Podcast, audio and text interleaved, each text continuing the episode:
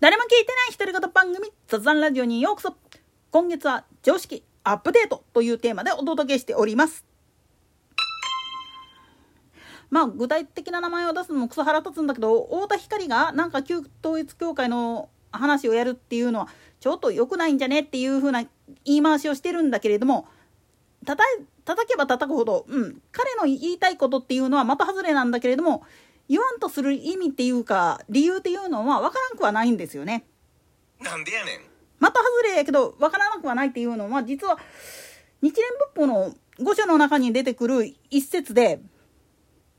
いわゆるイノシシが金脈見つけてその金属のピカピカしてんのが邪魔だからっつって泥を塗りつける例えがあるんですよね。でも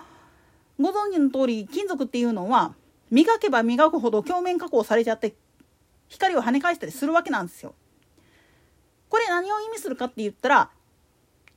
悪目利してまあ言ってみれば悪評をどんどん積み重ねたとして名前が知れ渡れば知れ渡るほど結局人々の心に何らかの形で刺さってしまうんですよ逆説でね。そのことが結果としてもっとその情報に関して深入りしたいっていうふうに思う人たちが出てきて最終的にはその人たちらが叩く側から叩かれる側に寝返って規模を拡大してしまうんではないかっていう危機なんですよね。実際問題言ってしまうと昭和な時代の頃はそれこそ本当に「週刊新潮」だとか「文春」だとかそういうところがでいわゆるフライデーフラッシュとかって言った写真週刊誌とかあとまあ言ってみればゲンダイ、フジっていったタブロイドなんかがもうことあるごとに創価学会叩きやってたんですよね。でも実は叩いていった中身っていうのをどんどんどんどん追跡していくと分析していくと大体特定のルポライターであったりだとかで学会のことを知っている弁護士もどきの詐欺師が原稿料欲しさに同じネタ焼き回してやってたんですよね。なんでやねん。あえてそいつの名前は挙げないんだけれどもなんでそんなことをしたかって言ったらまあ言ってみると彼らにしてみりゃ自分たちにとって都合の悪い連中やから潰したかったわけなんですよね。都合が悪いというかましてやその詐欺師なんかは創価学会のまあ言ってみればもともと弁護士やってたっていう経歴であったがためにその錠剤そのものの流れっていうのを見ていてこれパクってもバレないよねっていうことで まあ言ってみると不正を行ったわけなんですよね。使途不明金が出てきてそれでなんでやねんって思ったら監査役していたやつがちょろまかしていたっていうのがバレてそれで結局追っ払われてそいつ弁護士資格も剥奪されてっていう流れになるんですその逆恨みから書いてるんですよね。自分がやらかした罪やのにそれでおっぽり出されてるのに何言ってんだっていうやつだったんですよ。だから学会関係者なんかやったらもう本総本部の本体幹部の人らから末端の人間までまずその情報源っていうのをダーって積み重ねて誰が言ったんやっていうのを追追求していったらもうほんまにごく少数のそのアホなルパライターと元弁護士だった詐欺師とまあ言ってみると他の宗教団体しかもいわゆる創価学会から戸田情勢2代会長から池田大作3代目の会長に切り替わる際にいわゆる跡目問題みたいなんで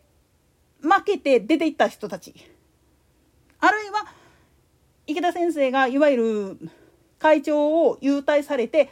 えー、四条さんか。四条司さんっていう人が会長になられる際の争いでも負けた連中が余計なこと言ったんですよね。だからこういうあの名前が広がって悪評が広がってどうせこいつらはカルトだっていうんやからだったらそれをもっと追求してやろうじゃねえかその裏を取ってやろうじゃねえかっつってやったまではいいんだけれども結局その人らは全部沼ったんですよね。なんでやねん。ルプライターが書いている嘘虚偽に対して実態を知るっていうことがすっごく大切だったんだっていうことに気づいた人っていうのがすごく多かったんですよ。特に政治評論家であったりだとか宗教研究家の人たちあるいはまあ言ってみると多宗派の人間の中にもそういうことで研究させてくださいっていうことで政教新聞2部ぐらい取ってるところもあるんですよ。なんでやねん。まあ有名なところで言っちゃうと天理教総本部なんかがそうなんですよ。あそこはガチで言わせてもらうと奈良県の学会員さん今これ政教新聞読売新聞社の配達担当の人が代行でやってるんだけど受け継ぎした時多分びっくりしたと思うよこれ。だって天理教の本部に2部持ってけって指示出てるんやからはい？ってなると思います。でもそういうふうな形で他の宗教団体も一応研究材料ということで政教新聞取ってたりするわけなんですよ。今具体的な名前出してるけれども他の宗教団体も多分取ってると思うんです。なんとかして学会を潰したいがためあるいは自分たちの教えと学会が言っていることっていうのはどんな違いがあるのかっていうのをきちっと見定めてそれで布教活動につなげたいっていう理由で取ってたりするんですよね。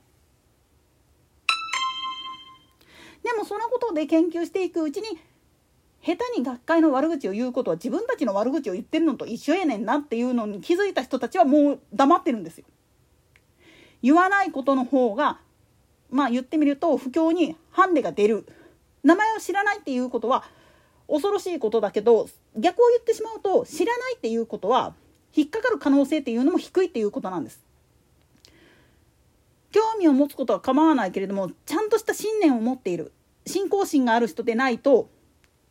他の宗教のいろんな情報にたぶらかされてそっちへ流れてしまう可能性ってすっごくあるわけなんです。だからおいらたち学会員がまあ言ってみると他の宗教団体の話を聞いたとしても自分たちには自分たちの信仰心がある信念があるそれに惑わされないように気をつけるためにそういう情報を聞いた時は必ず御所の研鑽あるいは幹部からの指導っていうのをきちっと受け直してっていう訓練をやっていってるわけなんですよね。当然他の宗派も同じですこれは。ただ一般的にはこれを聞いたとしたってわけわかるわけがないんですよ。まあある意味オタクの世界と一緒ですからねこれって。なんでやねん。でも本当に自分たちの土俵からはみ出ない限り自分たちのゾーンからはみ出たところっていうのは知らんことが多いわけやから余計なことを言ってしまうとそのゾーンの接している部分のところで変な誤解が生まれてしまって結局自分も相手もダメになるっていう可能性はあるんだっていうことに気づかされてるがために今の状況で言っちゃうと逆に学会叩きやってるやつか「はあお前何やってんだ?」っていう話になってくるんですよ。ただし未だに飲酒深いところでは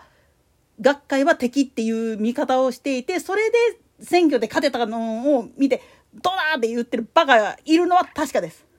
まあこの後ほんとキッシーがかわいそうなことになったのは言うまでもないんですけどね。といったところで今回はここまで。それでは次回の更新までごきげんよう。